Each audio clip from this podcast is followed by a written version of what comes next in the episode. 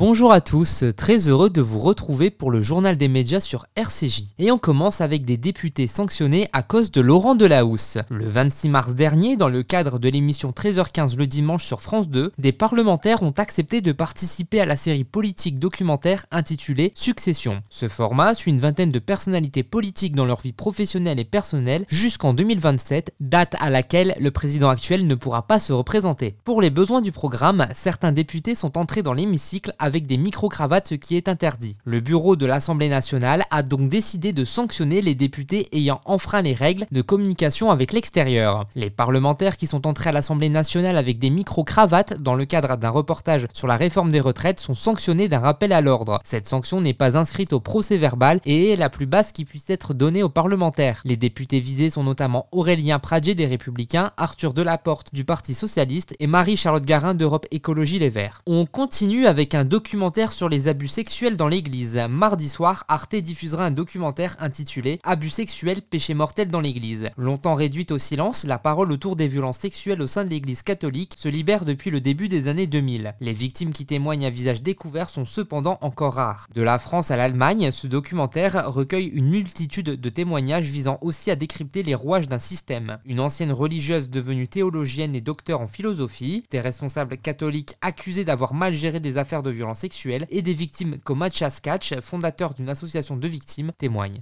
Je crois que cette institution, sous sa forme et son organisation actuelle, n'est pas réformable et ne peut pas être sauvé. Les 2000 ans d'histoire de l'Église ne se résument pas à des abus sexuels. Ils ont aussi été marqués par de grosses réformes et de grands personnages. On ne peut pas tout balayer comme ça. Il s'agit d'un échec non seulement de l'Église, mais aussi de l'État. C'est lui qui est responsable du bien-être des enfants et des adolescents.